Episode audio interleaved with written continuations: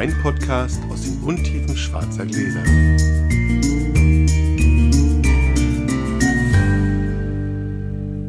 Hallo Sascha. Hallo Felix. Weißt du, was ich an Podcasts wahnsinnig schätze? Dass man die Leute nicht sieht, was. Ja, genau. Weil wir gerade wieder im Schlafanzug sitzen. Das ist übrigens ein schöner Frotti-Anzug, finde ich. Das steht dir ausgezeichnet.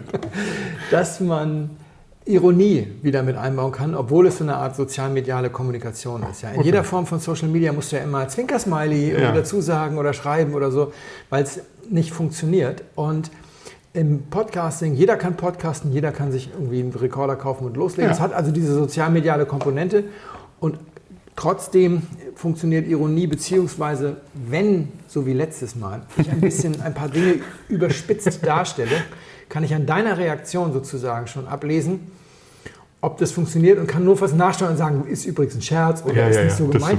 Weil ich sitze, das wissen unsere Hörer ja nicht, hier immer mit Grabesmiene, verziehe keine Miene, damit das für dich so wirkt, als würdest du das nur hören. Ne? Sascha nickt gerade ganz heftig, sieht auch keiner. nee, aber im Ernst, es ist nämlich anders gekommen als befürchtet. Ich habe ja von ein, zwei Leuten, nachdem die letzte Folge live war, Ja. äh, auch von dir gehört, oh, das gibt Ärger. nee, das Gegenteil war der Fall tatsächlich. Ich die hab's Re- gesehen, Die also. Resonanz auf, die, auf das kleine, ich sag mal, schwäbische Abenteuer waren also diverse Rückmeldungen von Winzern, die alle eher in Richtung gingen, also so ein leichter Tritt in den Hintern. Die haben das so ein bisschen drastischer ausgedrückt. Äh, tut wirklich ganz gut, davon könnten wir noch ein paar mehr gebrauchen. Ja. Ähm, es gab Angebote, Wein zu schicken. Es gab auch ohne vorherige äh, Rücksprache sogar zugesandten Wein. Ähm, es gab alle möglichen Reaktionen und äh, keiner hat sich beschwert, weil alle gemerkt haben, dass es nicht bös gemeint war und dass das Nee, nicht das hämisch war. Genau. Wir müssen außerdem noch nachtragen, wie es mit dem Wein weitergeht. Wir müssen, glaube ich, in Zukunft einfach regelmäßiger auf die letzte Folge zurückblicken. Das stimmt. Der Gobi. Der Ruby. Naja. Naja, Naja. Reicht das als, als es Nacharbeit? ist Oder? kein einziger Schluck mehr davon irgendwie Nee. getrunken worden. Also- Wir haben den Lemberger mit Vergnügen zur Pizza getrunken. Ja. Und haben es dann aber auch mit dem Gobi gelassen. Ich habe ihn in den Kühlschrank gestellt Mhm. und den nächsten Tag nochmal rein und dann hat es tatsächlich den Weg in den Ausguss gefunden. Ja. Also es tat mir total leid, aber Die klassische Ansage ist ja jetzt an der Stelle immer, ja, Naturweine polarisieren. Oder so. Ja. Wir hatten unheimlich Lust auf Naturwein. Wir haben statt dem Gobi dann aufgemacht einen roten ja. Lambrusco Spumante Brüttnatur ungeschwefelt. Also wirklich wildestes Zeug. Er kam aus meinem Kühlschrank, ich möchte es mal dazu sagen, es kommt nicht oft vor. Dafür bin ich mit dem Winzer schon Bötchen gefahren, denn er kam aus dem Sortiment von Suff. Genau. Ist wirklich nicht der Grund gewesen, dass der Gobi zu natürlich gewesen Nee, wäre. Gar nicht. das war einfach nicht okay irgendwie. Ja. Und ich habe dann gegoogelt den Wein. Für mache ich immer, wenn, Mhm. wenn ich die Begleittexte schreibe. Das ist ja, heißt ja der Kultwein aus Mhm. dem Roussillon und so. Den Zehner, den wir hatten, kannst du noch kaufen. Echt? Bei einem seriösen Händler. Ah, zum vielleicht. damaligen Abrufpreis oder so. Ähm, das ist natürlich, und weitere fünf Jahrgänge aus den letzten zehn Jahren auch. Also in Deutschland wird er von Pinot de Picard vertrieben Ja. Mhm. und die sagen, da kannst du ihn subskribieren.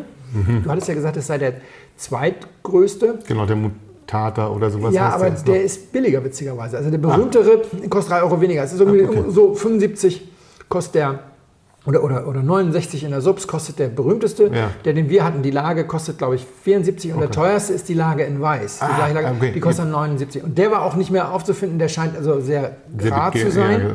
Oder einfach nur sehr wenig Flaschen. Das stimmt auch, aber, aber der Wein, den wir hatten, davon kriegst du von, aus den letzten zehn Jahren, kriegst du, glaube ich, sechs zum Original ab Hofpreis.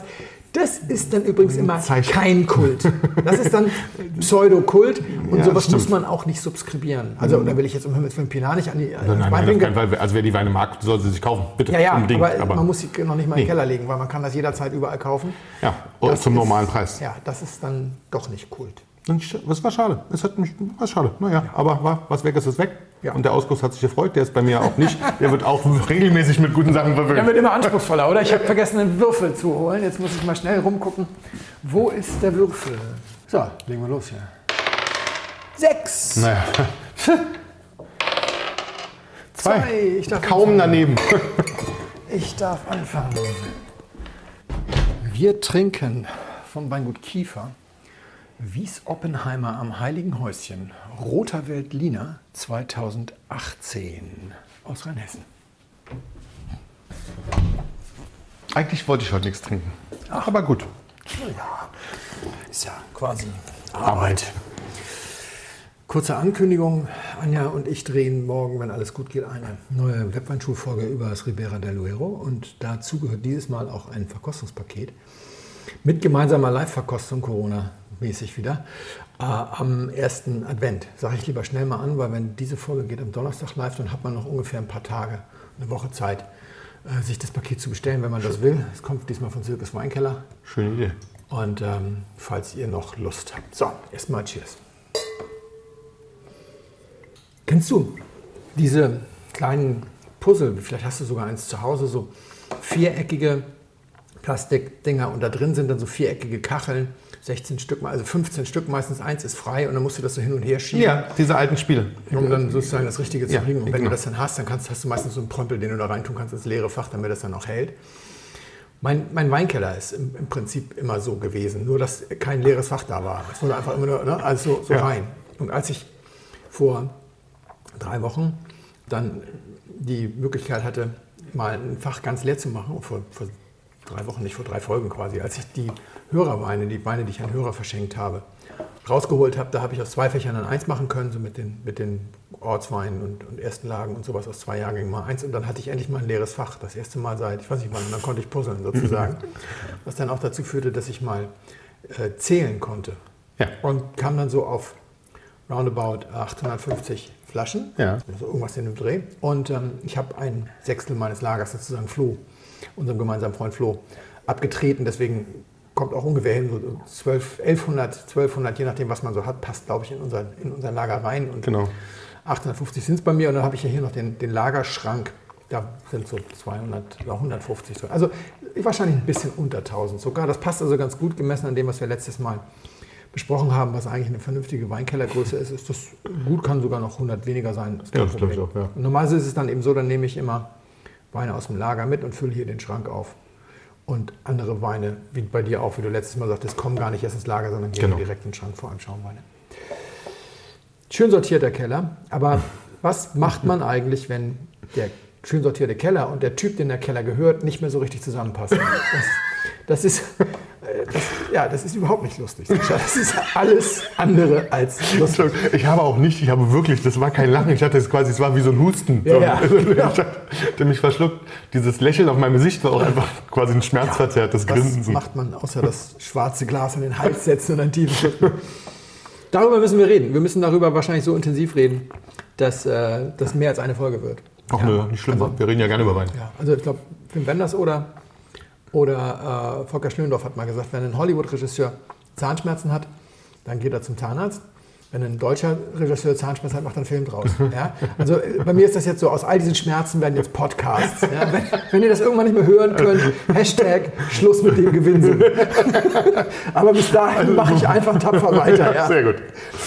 Ich habe neulich mit äh, Sam gesprochen, als ich, als ich da war, ähm, um dieses Video zu machen und habe gesagt, weißt du, Sam Hofschuster. ja, Sam Hofschuster. Und, und habe gesagt, Sam, irgendwie dieses Riesling-Thema, das ist für mich irgendwie auserzählt. Da hat der schallend gelacht. ja, schallend gelacht. Und gesagt, kann ich mir gut vorstellen. Und dann habe ich das Flo neulich erzählt und der hat ganz bedrückt gelacht und hat gesagt, oh, ja, ich habe immer gedacht, das wird wieder vorbeigehen. Bei mir ist das nämlich auch so.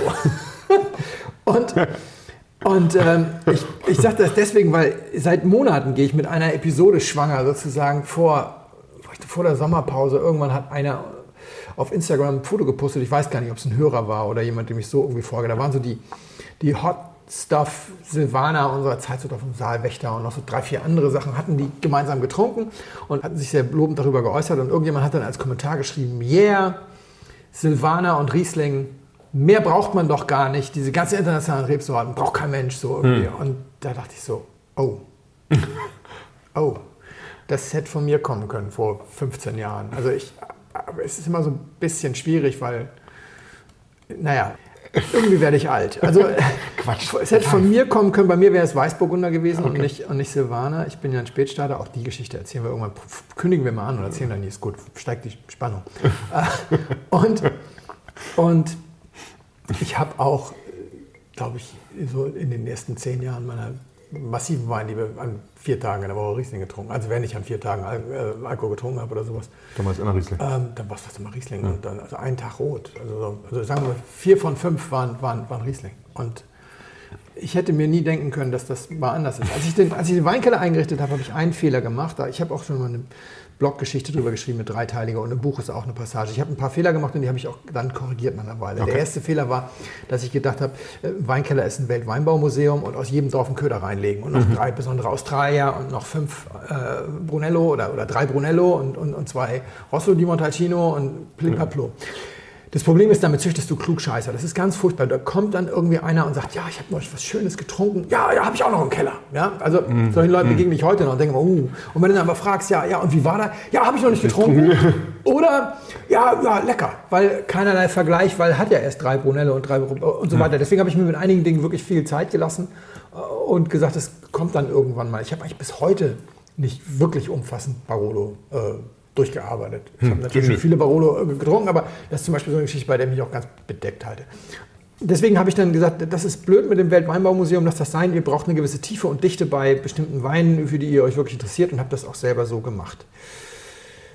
Jetzt muss ich eine Anekdote erzählen, die alles zusammenfasst, was schiefgelaufen ist. Ich war vor drei Wochen war ich bei Paul und Julia. Die waren ja viel auf Reisen die Tage und jetzt waren sie wieder da. Und dann bin ich mal hin und haben wir, haben wir äh, nett eine Kleinigkeit gegessen und ein bisschen geschnackt, weil wir uns ewig nicht gesehen hatten. Paul und Julia sind die Herausgeber der Schluck, muss man für Genau. für andere sagen, und gute Freunde von uns und äh, ehemals Veranstalter der Weinvibes und haben alles sehr umtriebige Weinmenschen.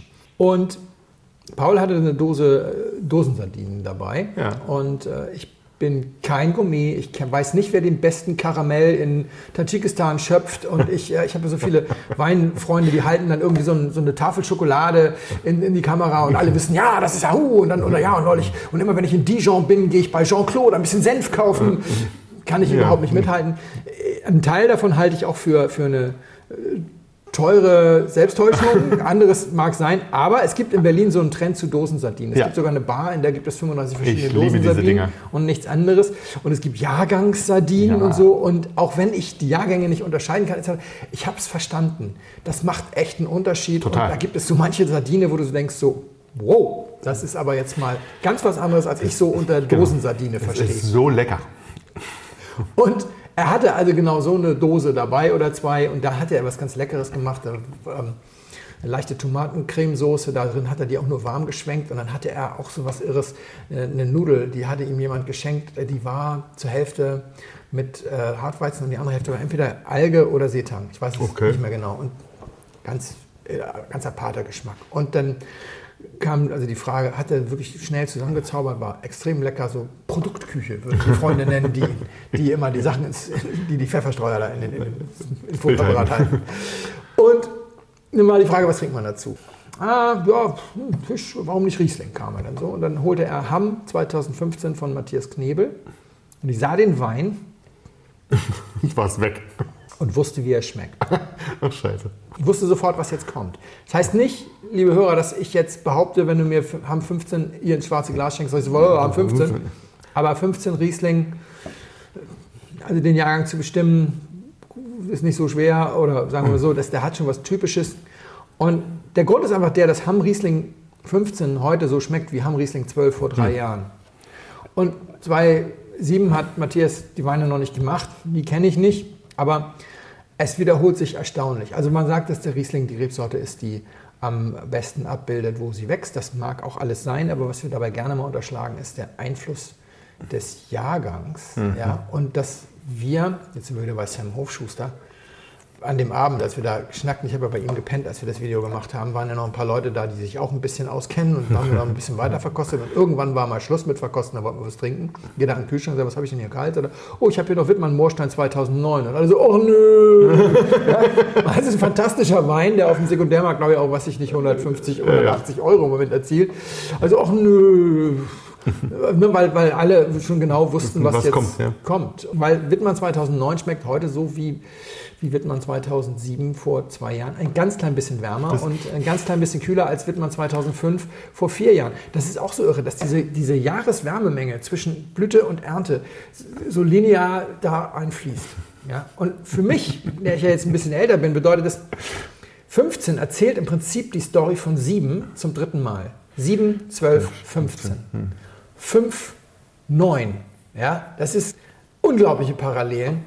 Oder eben, was ist ich, was, 3, 11, 18. 11 natürlich der kühlste von den drei Jahrgängen, aber so, du kannst das, du, das sind die Schubladen, in die du, in die, du Ja. die Jahrgänge packst.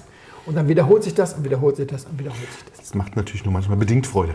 Das zweite ist, haben 15, kann ich mir natürlich auch deswegen vorstellen, weil ich ihn auch hatte. Ja? Alle meine Freunde in Hamburg damals hatten alle Dönhoff, Wittmann und so weiter. Da konntest du auf eine Best Bottle Party gehen und hattest das Pech, dass zwei das gleiche GG dabei hatten. Blind eingeschenkt. Ja. Erst aufgedeckt, oh, ich glaube, ich brauche meinen gar nicht aufzumachen.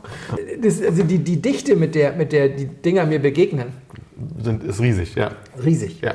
Ich konnte damals ja nicht ahnen, dass ich das irgendwann auch mal sozusagen beruflich mache. Also in einem normalen Jahr ohne Corona kriege ich ja im Moment so 50 äh, GGs, Riesling-GGs im Jahr zur intensiven Verkostung. Da gibt es eine Veranstaltung vom Rheingau, da gibt es Ver- zwei Veranstaltungen vom, vom, von den Franken und dann gibt es noch dann diesen Event in der Villa im Tal, dann gibt es und, und, und. Und ähm, das heißt, es ist mein Bedarf, äh, jetzt meine eigenen GGs dann noch aufzumachen. Ist relativ gering, meinst du? Ja, und dann haben wir letztes Jahr versucht, diese 2009er zehn Jahre danach Probe zu machen. Ja. Da gab es dann so ein paar äh, Konflikte mit, mit äh, Terminen und so. Hm. Und das war so schleppend, dass ich nachher das einfach unter den Tisch habe fallen lassen, weil ich gemerkt habe, die Das meisten stimmt. meiner Freunde hätten das so mitgenommen, weil es so ganz nett ist. Aber stimmt. das Interesse auch in meinem Freundeskreis ist teilweise Das stimmt, das war nicht doll. Ja. nicht da. Nur als ich dann zu, also ich bin jetzt ein gut erzogener Gast, ich sage nicht dem Gastgeber, ja, der Wein passt nicht, aber wir sind natürlich Weinnasen und Das, binnen, das kürzest, Schön- das- kürzester Zeit sagte, sagte Paul, der Wein passt nicht. Denn das andere Problem neben der Tatsache, dass es sich alles immer wiederholt und dass alle meine Freunde die gleichen Weine im Keller Ja. hatten, Riesling ist ein so beschissener Speisenbegleiter. Ja? Aber wenn man Riesling über alles liebt, dann trinkt man Riesling zu, zu allem. allem. Und ich weiß, dass jetzt auch viele Menschen gerade Zahnschmerzen bekommen. Ich verspreche also, ich, wir machen nochmal eine extra Folge, in der ich nur begründe, warum Riesling ein so nicht so super duper toller drüber Speisenbegleiter ist, sagen wir es mal so. Ja, weil ich finde, klar, das kann man nicht einfach so raushauen. Da kann man ruhig noch mal ein bisschen was drüber sagen. Dürfen wir nicht zu lange schleifen lassen. Das müssen wir irgendwann mal. Naja, jetzt kommen ja die Schmerzfolgen. Ja, ja. Wir machen ja jetzt, ne, jetzt kommen- Zahnarzt. okay, jetzt Zahnarzttermin. Zwischendurch immer noch mal ein paar andere Sachen, aber das hat jetzt mal so ein bisschen, müssen wir, noch über, wir müssen ja auch noch darüber reden, warum ich so Probleme mit dem Spätburgunder habe und mit den anderen deutschen Weißweinen. Also kommt noch ein bisschen was zusammen. Gott, oh Gott, oh Auf jeden Fall, auf jeden Fall habe ich in diesem Jahr mir privat aus irgendeinem Grunde einen 7er Weil GG Reffenberg aufgemacht. Ich glaube, glaube ich, noch ein 13er Oettinger und zwei, drei mit dir, weil du zu den wenigen Menschen gehörst, die den Keller nicht voller gereifter Riesling GGs Genau. haben. Dir kann ich immer noch ein Lächeln auf die Lippen zaubern, das macht ja auch Spaß. Denn wir haben hier schon so oft gesprochen, dass Erkenntnis lecker schmeckt. Und es ist wirklich so. Also deswegen auch diese Wittmann 09 Muscheln ist natürlich ein großartiger Wein. Aber wenn du ihn dann zum x-ten Mal im Glas hast und er schmeckt exakt so, wie du ihn erwartet hast, dann ist das sehr befriedigend. Aber, Ein halbes Glas lang. genau. Ja, und dann hättest du gern was anderes. Ja, und dafür macht man es dann nicht auf. Das ist Das wäre sehr schade. Ja. Ich habe also dann zu Paul gesagt, als er vorschlug, dass das keine so ideale Wahl ist, dass ich das ähnlich sehe.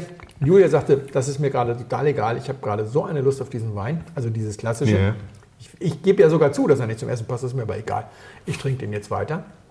Und dann sagte ich, als Paul fragte, was, was wollen wir denn trinken, sagte ich, eigentlich müssten wir jetzt einen Sauvignon Blanc trinken. Ja, nee, ähm, stimmt, aber irgendwie habe ich gar keinen. Weißt du, die haben ja, weil sie so viele Veranstaltungen machen, die haben ja vier Weinzonenkühlschränke in, Ja, in ja. der Wohnung. Die haben ja 400 Flaschen Weißwein jederzeit auf Temperatur. Ja, ja. Kein Sauvignon Blanc dabei. Ja, ja, ist wenig. Das Alles gleiches Muster wie bei mir.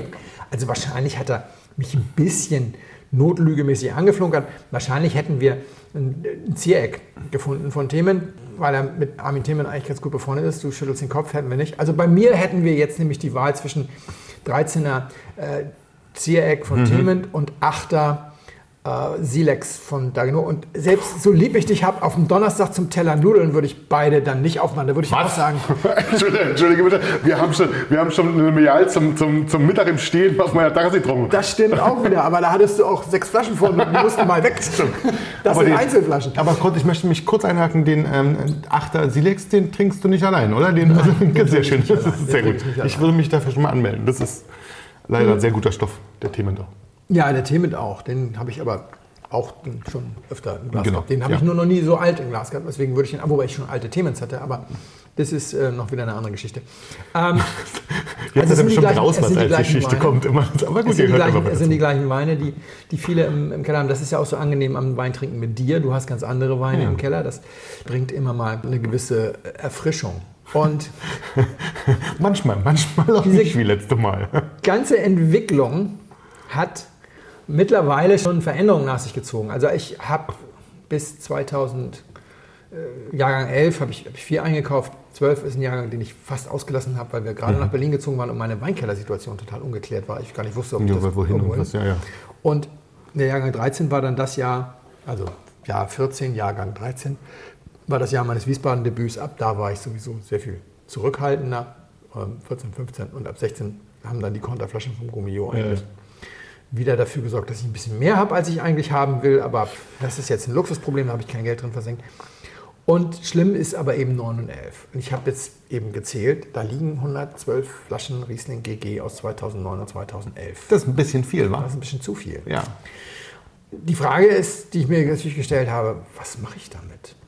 Verkaufen ist so ein bisschen schwierig, weil wenn du das versuchst zu verkaufen, ist meine Erfahrung, ja, Dönhoff, Emrich Schönleber, Keller, Wittmann wirst Na, du schnell los, Name. Baden- Baden-Feldspanier auch und dann hast du die anderen da sagst, ja, die sind auch ganz nett, aber weiß ich nicht so genau und obendrein wird dann auch immer noch so, letztes Mal kam ja dieser eine Vollpfosten und behauptete, ich würde Konterflaschen verkaufen. Das ist natürlich Quatsch, ich habe bis 2000 Hat immer wirklich jemand? 17, ja, bis 2017 habe ich, habe ich überhaupt nie für Geld geschrieben und nie irgendwelche Muster bekommen. Aber also diese Geschichte, so jemand, der in Teilen bemustert wird, verkauft Weine, hat immer so ein bisschen geschmeckt. Ne? Ja, das verstehe ich. Tauschen habe ich versucht. Ja, es gibt in der deutschen Tauschszene eine Menge Leute dabei, die diese Autosendungen gucken, weißt du, wo Leute versuchen, ein Auto so langsam hochzutauschen. Das sie- versuchen die auch, ja, ja, das die stimmt. das versuchen, das, da sind viele Wanderpokale unterwegs und da wird sehr hart gefeilscht. So, ja, mein Wein ist aber mehr wert als deiner und so. Und das äh, finde ich auch hochgradig problematisch. Und jetzt habe ich mir überlegt, im Grunde genommen, ich habe ja eben gesagt, Riesling ist und bleibt die Rebsorte, die ich am häufigsten im Glas habe. Es geht halt runter von vier Tage die Woche auf einen. Das wäre ganz, manchmal zwei.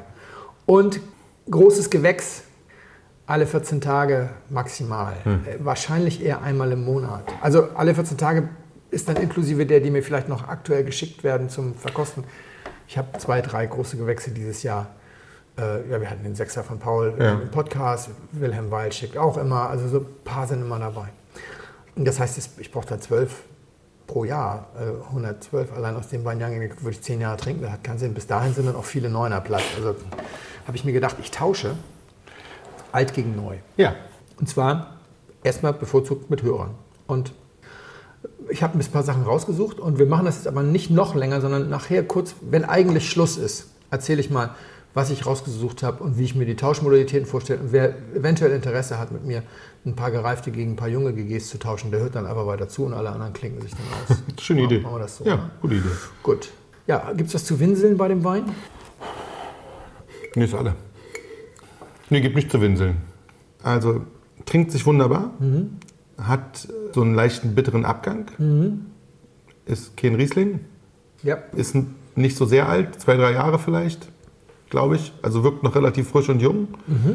Wirkt sehr schön strukturiert, aber nicht sehr schwer.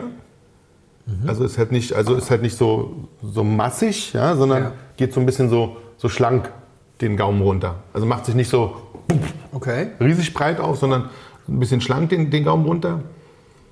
Aber schön getragen durch dieses, durch dieses leichte Bitterli und den, und den schönen Geschmack. Hat eine kräftige Nase. Ist nicht deutsch, glaube ich. Wo ich bestimmt wieder was Deutsches kriege. Hm, gut, ehrlich, ich komme nicht, ich komm nicht so richtig drauf. Geh doch mal Ich, unsere europäischen Länder durch, also es ist europäischer Wein. Geh doch ja, mal ich wäre jetzt bei Österreich gewesen, ehrlicherweise. Ja. Da war ich jetzt, das wäre jetzt mein, mein Österreich gewesen und dann ist es eigentlich nur da, so viel ein Veltliner oder. Nee, ein grüner Veltliner ist es nicht. Da ein bisschen, dann würde ich doch zum Sauvignon gehen. Aber Also das äh, ist nicht zu erraten, das äh, geht gar nicht, es sei denn, du hast genau diesen Wein Schon mal getrunken? getrunken weil es ist roter Veltliner, aber er ist aus Deutschland. na gut. Und damit ist raus, weil ich glaube, Ja. es gibt nur ein oder zwei rote Berliner aus Deutschland. Also ich habe ihn vorhin aufgemacht, um zu gucken, ob er korkt und fand ihn eigentlich in der Nase sehr reif. Er erinnerte mich fast an das 6er Silvaner GG, das wir hatten. Also die Nase ist sehr würzig, aber ich finde auch ziemlich reif. Du hast recht, er ist jung, es ist sogar 18. Ich fand ihn auch ziemlich üppig, so üppig, dass ich mal gegoogelt habe, aber wie viel Zucker er hat. Er hat 6 Zucker bei 13 Alk, das ist halt 18. Also Okay. Das das, ist- ist einfach das Jahr. Machen wir mal der Reihe nach. Also ich hole mal die Flasche und erkläre dir mal, was für ein interessanter Roter Veltliner. Lagenname sich da schon mal hinter verbirgt. Kenner. Habe ich, glaube ich, noch nie getrunken. Doch. Wie ist Oppenheimer am Heiligen Habe Häuschen? ich schon roten Veltliner getrunken? Ja, deswegen habe ich ja auch gesagt, das ist ein anderer Grund, warum ich ihn geholt habe, weil ich mir ziemlich sicher war, dass er dir gefallen könnte. Ja. Also Jonas Kiefer hat gefragt, ob wir Lust hätten, den Wein zu nehmen. Und ich habe gedacht, ich erkläre mal kurz, warum ist dieser Wein jetzt im Podcast? Weil ich diese Woche auch zwei Angebote für Weine abgelehnt habe. Also wir machen immer nur Weine, wenn wir irgendwie den Eindruck haben, das könnte passen Ja. sozusagen. Und ähm, Macht ja Sinn, wir wollen ja schön trinken. ja, und, und auch irgendwie, also wir haben Weine im Podcast manchmal, die bewegen unsere Leser und da melden sich die Winzer hinterher und sagen, das haben wir gemerkt, dass wir in diesem Podcast waren und wir haben Weine, Ja. da passiert gar nichts. Ja. Natürlich, so wie ich schreibe, um gelesen zu werden, so präsentieren wir hier natürlich Weine, um damit irgendwie auch unsere Leute zu inspirieren, die es hören. Und deswegen versuchen wir eben auch Weine zu finden. Und Jonas Kiefer macht A, den Keller oder macht das heimische Weingut mittlerweile, Weingut Kiefer, das gibt es ja schon ein paar Tage, aber er macht vor allem auch vergessene, verlorene historische Rebsorten. Und er hat auch den Grünfränkisch mit als erster kultiviert und wir haben in Folge 6 oder 7 einen Grünfränkisch von Scheu gehabt. Und der hat zum Beispiel, das ist zum Beispiel eine der Folgen, wo die Winzer hinterher sagen, das haben wir gemerkt. Okay. Das hat die Leute interessiert. Sascha hat den sehr gemocht, ich übrigens auch. Maul voll Wein und äh, war wirklich gut. Und dann habe ich gedacht, Mensch, er hat auch einen Grünfränkisch, hat mir auch einen mitgeschickt, aber den trinke ich einfach nur. Äh, ja, das ist schon mal, schon mal ein erster Punkt, dass unsere Hörer sich für sowas interessieren. Zweiter Punkt, wir haben gemeinsam äh, Roten Veltliner probiert bei Weinviertelveranstaltungen. Der Rote Veltliner, der Rote Veltliner ist ja, ist ja im Prinzip Stimmt, ist ja im Prinzip die Betrüger-Rebsorte vor dem Herrn, denn erstens ist es kein Rotwein und zweitens kommt er nicht aus Berlin. Also was soll das eigentlich? Na, aber egal, gut. Also er färbt sich wohl ein bisschen rötlich in, in, in Richtung Ende der äh, Reifezeit und äh, diese ganzen Veltliner kommen halt irgendwie alle nicht aus Berlin. Also was soll's. Und ist in Deutschland aber auch schon lange, siehst du wieder vergessen, musst du wieder wiederholen hier, noch die, die Angaben, die er mir mitgeschickt hatte. Die ersten Reben dieser Rebsorte kamen um ca. 1000 nach Christus aus der Ostmark nach Deutschland.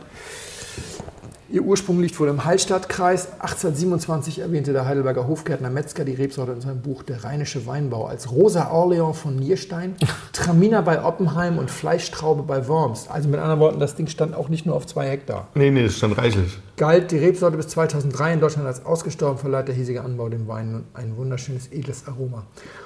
Wir haben getrunken, also im Wagram ist die höchste, ist die höchste Ja. Dichte, dann kommt, glaube ich, das Weinviertel, aber insgesamt stehen in der ganzen Welt auf keinen 100 Hektar. Irgendwie. So wenig. Ja, das ist nicht viel. Das finde ich immer ganz, ganz schön, wenn, wenn wir solche Sachen auch mal zwischendurch machen.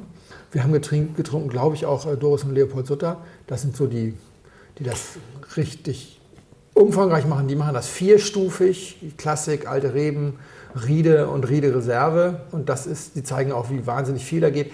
Nichts gegen Jonas. Das hier ist 2018, 2015 ist der Berg gepflanzt. Wird also der Jungfernertrag sein. Das ist beim ersten Mal jetzt, dass du da nicht direkt mithältst mit denen, die das seit 30 Jahren machen. Mein Gott, ist ja auch mit nicht alten schlimm. Reben und einem Zuckerluppi, ist ja klar. So, und die andere Sache ist, ich habe mit Jonas besprochen, dass wir, wenn wir die Konterflasche nicht brauchen, die verlosen, weil ich auch nochmal unsere Piwi-Challenge aufleben wollt, lassen wollte. Nun ist natürlich Roter Berliner kein Piwi. Ja klar, tausend, vor tausend Jahren das erste Mal angepflanzt. Aber wir haben das ganze Jahr immer wieder mal darüber gesprochen, dass äh, Klimakrise, dass der Weinbau mehr zur Klimakrise beiträgt, als wir Weinfreaks gerne wahrhaben wollen. Und deswegen haben wir diesen Piwi Challenge ins Leben gerufen. Äh, Wir legen nochmal einen Link hier unter die äh, Folgenbeschreibung oder so für die, die es jetzt noch nicht gehört haben. Wann, läuft die, wann wollten wir die auslaufen Bis Ende des Jahres. Bis Ende Also des Jahres. bis ist Ende also des gar nicht mehr so Jahres- viel Zeit. Nee. Und ich dachte deswegen eine letzte Erinnerung. Ja. Und wir packen diesen Wein mit in das Weinpaket, das wir in der PV Challenge verlosen. Da sind dann mittlerweile schon vier Weine drin oder so. Und äh, das ist auch ganz spannende Weine. Dieser hier Wein, Ist auch sehr spannend. Und die zweite Sache, wie komme ich überhaupt von Roten Berliner auf PV Challenge? Ganz einfach. Worüber wir nie gesprochen haben, das ist die enorme Verwerfung, die die Klimakrise oder die die Erderwärmung im Weinbau bringt. Denn so wie der Weinbau überproportional viel beiträgt unter den landwirtschaftlichen Disziplinen, so leidet er auch überproportional, weil ganz viele Rebsorten überhaupt nicht mehr mit ihrer Umgebung zurechtkommen. Stimmt. Und wenn du mit Winzern redest, dann sagen die dir alle, ey, in 30 Jahren wird der Rebsortenspiegel in Deutschland komplett anders sein. Komplett anders.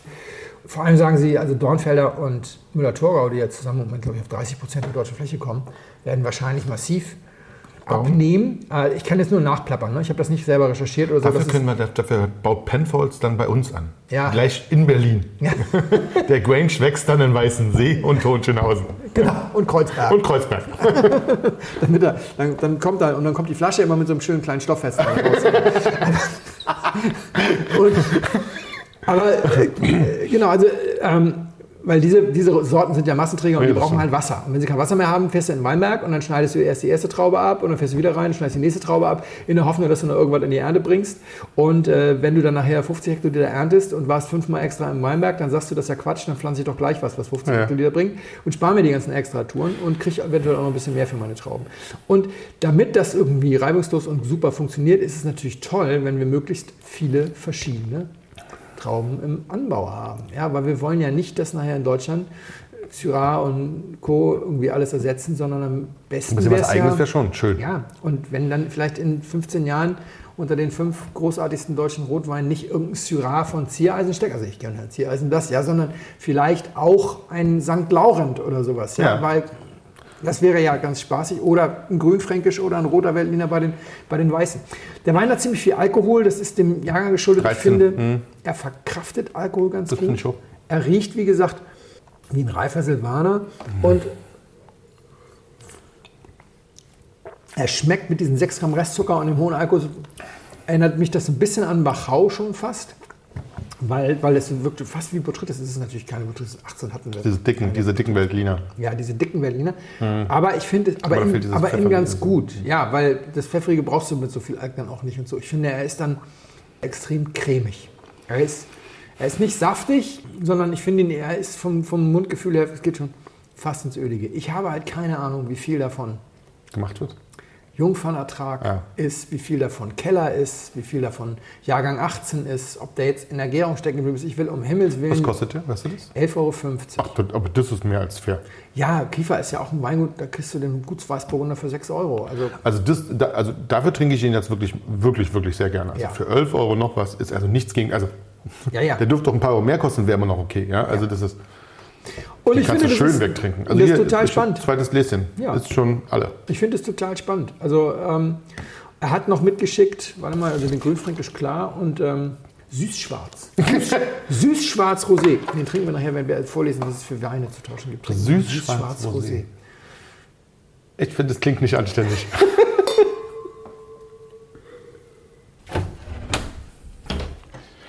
Heute haben wir wieder ein weißes. Heute haben wir eine weiße Runde. Ja, das ist spannend. Beide mal weiß wieder. Trotz des Novemberwetters. Und ich schenke dem Felix heute einen biodynamischen Wein ein. Und tatsächlich gehört er zu meinen Lieblingsweinen. Ich trinke den sehr gerne. Ich bin sehr, sehr traurig. Das ist die letzte Flasche, die ich davon habe. Das ist Verlic Ex Vero 3 aus dem Jahr 2006.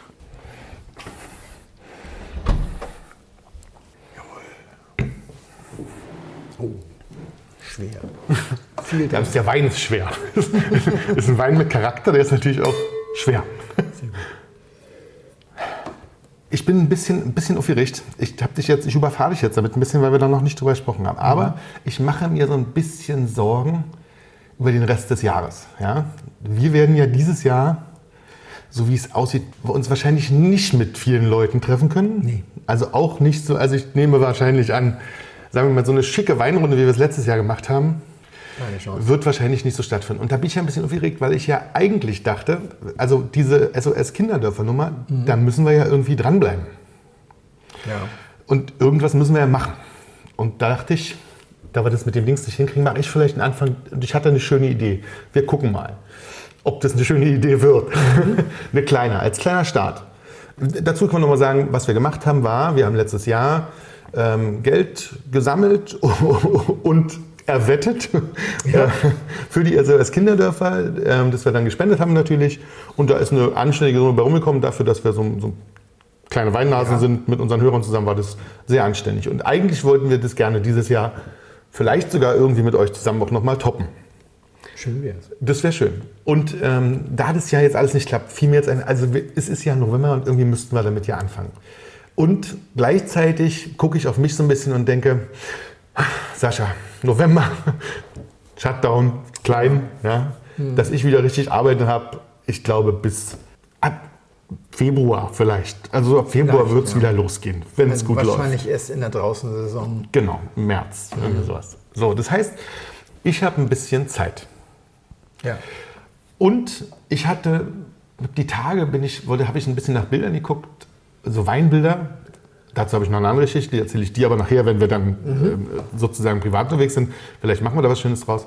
Aber und da ist nach Weinbildern geguckt und gedacht, ach Mensch, auf was du wirklich schon mal Bock hattest die ganze Zeit, war, du wolltest ja gerne mal mit so einem Winzer irgendwie so eine, eine, eine Reportage machen, sowas in die Richtung. Ja. Und da fiel mir ein, das wäre doch eine ganz schöne Idee. Also ich habe Zeit, ich kann tatsächlich ein bisschen fotografieren, mhm. verdiene damit seit sehr vielen Jahren mein Geld, also es wird einigermaßen gehen. Mhm. Und wir haben ja, wenn ich mich nicht ganz täusche, haben wir ein paar Hörer, die auch Winzer sind. Ja. Und vielleicht hat ja einer dieser Winzer mhm. ja, Lust mit mir so eine Art Kellerreportage zu machen. Mhm. Ja, zu sagen, okay, ich bin hier der und wir gehen einmal durch alles, was er macht und machen eine richtig schöne, klassische Fotoreportage. Mhm. Ähm, die Bilder dürfen natürlich nachher wahnsinnig gern von ihm verwendet werden, natürlich, ohne Frage. Aber jetzt kommt so ein bisschen, ja. natürlich ist es nicht ganz umsonst. Mhm. Und ich habe mir gedacht, das wäre ja schön, vielleicht, wie gesagt, ist einer, der bei der Bock drauf hat, wenn man sagt, okay, ich komme da runter, Reisekosten trage ich selbst und sowas, alles kein Problem und wir machen eine Reportage, er kann das für seine Internetseite nehmen, für seine Werbung, ist mir völlig wurscht. Und wir können es auch für uns nehmen, so ein bisschen, mhm. klar. Und der spendet an die SOS Kinderdörfer, sagen wir mal, mindestens 1000 Euro. Ja. ja? Ich glaube, da haben wir alle was von. Und ich fand die Geschichte ganz nett, dass man sagt, also erstens wollte ich das tatsächlich seit Ewigkeiten machen. Also eine mhm. schöne Kellerreportage mit hübschen Bildern, die man auch irgendwie gut verwenden kann. Und ich meine, so ein vielleicht junger Winzer, das kann auch meinetwegen gerne ein alter Winzer sein. Ich möchte mich jetzt hier nicht aufs Alter festlegen. Weder aufs Geschlecht, noch aufs Alter, ja. noch aufs Weingut. Schön wäre, wenn es einen Weinkeller gibt. Ja, das also, wäre wahrscheinlich ganz sinnvoll. Das wäre ganz sinnvoll. Also ein, ein Weinkeller wäre gut, Weine wären auch gut, wenn ihr darauf Bock habt. Also schreibt uns, ganz normal. Die mhm. Sachen kommen entweder bei mir oder bei Felix an, das ist völlig wurscht. Ja? Und äh, so ein bisschen bewerben wäre gut, oder? Also vielleicht, wenn da zwei, drei dabei sind, ist dann, also ihr müsst jetzt keine Bewerbung schreiben mit hier, ich bin Paul, 46 Jahre alt, mein Weingut heißt. Aber vielleicht könnt ihr mal mit dem Handy quasi so mal kurz durch eure Räumlichkeiten gehen und nur mal so wilde Aufnahmen machen. Also da muss nichts Schönes dabei sein, nur dass ich mir mal eine Vorstellung machen kann, was da ist, damit man, damit man schon mal drüber nachdenken kann. Und dann würde ich sagen, wenn wir uns, wenn das einer Bock drauf hat, komme ich zwei Tage runter, Mhm. Vielleicht kriege ich auch eine Tasse Wein noch zwischendurch irgendwie. Ja, und im Dezember dürfte das ja wahrscheinlich, aber es wirklich beruflich ist, wieder möglich sein. Das stimmt. Deswegen wäre das eine ganz gute Idee und wir könnten da tatsächlich vielleicht sogar ein bisschen was reißen und unsere Aktion SOS Kinderdörfer ein bisschen vorantreiben. Mhm. Wenn es jetzt zwei sind, mal gucken, wie viel Zeit ich habe. Also, Wenn die neben äh, im Nachbardorf sind, könnte man ja auch, ja gut. Könnte man das Sehr ja gut. irgendwie machen. Dann überlege ich mir bis zum nächsten Mal, was ich denn mache. Oder? Also das ist Klar, ich würde natürlich entsprechend anbieten, irgendwas zu moderieren etc. Ne? Oder und dann können wir, da fällt uns bestimmt noch was ein. Da fällt mir auch noch was ein. Was wir so für unsere SOS Kinderdörfer machen können. Ja. Das finde ich gar nicht so verkehrt. So, wir machen das, bei mir ist jetzt wirklich ein bisschen kurz. Aber. Weil du auch deine Tochter noch abholen musst und wir nicht so viel Zeit haben. Genau. Und wir haben ja noch ein bisschen was über den Wein. Ja, sag mal. Habe ich sowas schon mal im Glas gehabt? Ja. Okay. Die erste Idee war, er hat einen Mörderessigstich in der Nase. Hm. Ganz komisch habe ich Angst gehabt. ja, ja, weil er wirklich echt flüchtige Säure hat. Aber hallo. Und mh, mm, so viel, dass es nicht ganz spurlos am Gaumen vorbeigeht, aber da ist er, ist er dann erheblich besser. Das wirkt dann erstmal sehr reif, mhm.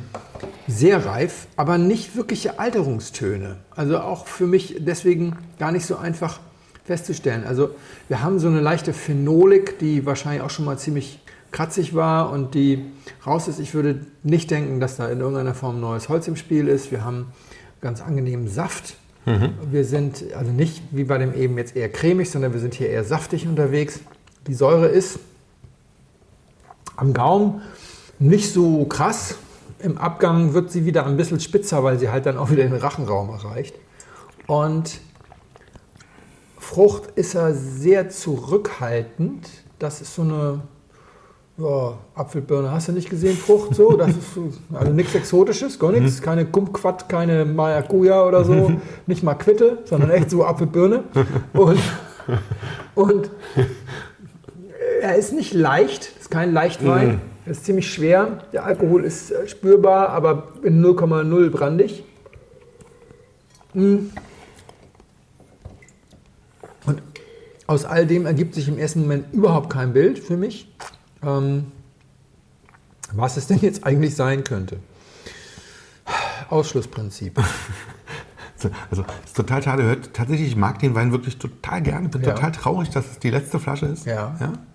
Das ist ein bisschen, ein bisschen ungewöhnlich, dass ich diesen Wein mag. Mhm. Tatsächlich. Also, also, Aus naheliegenden Gründen, weil er flüchtige Säure hat. Wahrscheinlich ist es irgendwas sehr natural oder so. Ja, vielleicht was Biodynamisches. ja, was Biodynamisches. Hart an der Natural-Grenze. Ja. Ist das Riesling von Peter Jakob Kühn? Oh, nee. Also ich würde das noch nicht mal als. äh, Naja, die, also die Art und Weise, wie es altert, ohne irgendwelche spürbaren Töne zu entwickeln, ist natürlich so. Also ich wäre schon in Deutschland. Deutschland oder Österreich. Also ich wäre schon so in Mitteleuropa. Und dann bleibt Das ja, stimmt. dann könnte es noch Weißburgunder sein. Ja, sowas. Also ich changiere dann zwischen Riesling und Weißburgunder. Eine Mischung aus Chardonnay und Sauvignon Blanc. Hälfte, Hälfte. Ach, ist ja witzig. Ja, das eine bringt die Säure, das andere bringt den Schmelz. Witzig. Und biodynamisch. Also wirklich auf der Schale ähm, mit Schalenkontakt und dann angepresst spontan im großen Holz vergoren. Mhm. Und dann bleibt der erstmal zwei Jahre im großen Holz liegen. Ja. Kommt dann nochmal ein Jahr in die Flasche, bevor er in den Verkauf geht. Und heißt Ex Vero 3 von Werlitsch, Ja, also in Österreich dann. Österreich. Und, ähm, und ich mag den tatsächlich unglaublich gern. Also ich kann dir gar nicht sagen, warum, aber also bin ja nun nicht der typische. Aber ich finde den, ich trinke den, ich sauf den wirklich richtig, richtig doll gern. Witzig. Also ich bin ein großer Village-Fan. Total. Ähm, Xvero 3 weiß ich nicht. 1 und 4 gibt es auch. 2006 übrigens. Ah ja, 2006. Ja, Reife. So alt hätte ich ihn aber nicht geschätzt. Ich hätte gedacht, vielleicht 10 Jahre alt, Max. Ja. Ja, schwer greifbar. Dem, über den würden wir auch noch mal, dem gönnen wir noch mal ein bisschen Luft. Ja. Das hat er nämlich nicht gehabt. Ja. Ich schütte den jetzt mal noch mal in eine Karaffe und wir trinken nachher noch mal einen Schluck nach. Die flüchtige Säure ist heftigst. Also, und ich kann das verstehen, dass es Leute gibt, die das echt total ablehnen. Und, und, und auf der anderen Seite ist es so, so, dass Naturwein, das ist ja kein Naturwein im engeren Sinne, aber dass Naturweinfreaks dann eben immer sagen, ja, die können immer nur über nichts anderes reden als über die flüchtige Nase. Naja, aber das ist ja das Wesen der Flüchtigen. Das ist das Erste, was die Nase erreicht, mehr oder weniger. Klar, die Also, steigt dir ja ist entgegen Das und dann Erste, hast du da ankommt. Flupp, die Säure Und da gibt es dann eben echt Leute, die sind dann schon sofort raus. Und ich habe einfach immer nur Angst, dass das am Gaumen irgendwie nachzieht. Das ist nicht völlig spurlos am Gaumen und deswegen war ich eben so zurückhaltend. Ah. Ich bin eigentlich auch ein ganz großer Village-Fan. Vielen Dank. Sehr gerne. Jetzt hole ich einen Zettel. Sollst du einen Zettel, dann geht's los. Ich hole aber nicht nur einen Zettel, ich hole auch nochmal süß-schwarz-rosé. Komm, das muss kurz sein. Es ist ja eh keine Rosé-Saison mehr. Wenn ich den jetzt bis nächstes Jahr irgendwie in den äh, Schrank lege, dann hat das ja... So, da sind wir Wo ist denn der Südschwarze? Ah, Hier, ich habe ihn aus Versehen in die kleinen schwarzen Gläser geschenkt. Wir hätten natürlich jetzt auch weiße nehmen können, aber du, es ist eine durchsichtige Flasche. Du siehst also, das ist ein, ein dunkleres Lachsrosa. Also, Ja. ja. Oder eben nicht mehr Lachs, sondern dunkel. Mal gucken. Ähm, aber ich, Versuchsanbau. Gucken wir mal. Cheers. Also ich habe jetzt 18 Weine rausgesucht. Und zwar aus den Jahrgängen 2009 und 2011 und ich stelle mich mir so vor. Also ich würde die 1 zu 1 tauschen gegen 19er mit, einem, mit einer Einschränkung. Ich würde erwarten, dass meine Tauschpartner auch mein Porto übernehmen. Das heißt, ihr zahlt 6, 7 Euro drauf sozusagen. Dafür tauscht ihr 9er gegen Gegen 19er. gereift. Das ist, äh, glaube ich, mehr als fair. Mehr als fair. Also weil es ist in jedem Paket auch irgendwas drin, von dem ich weiß, dass es einen relativ hohen Sekundärwert hat. Ich lese dir aber mal der Reihe nach vor. Aus dem Jahrgang 2009 habe ich jetzt rausgesucht.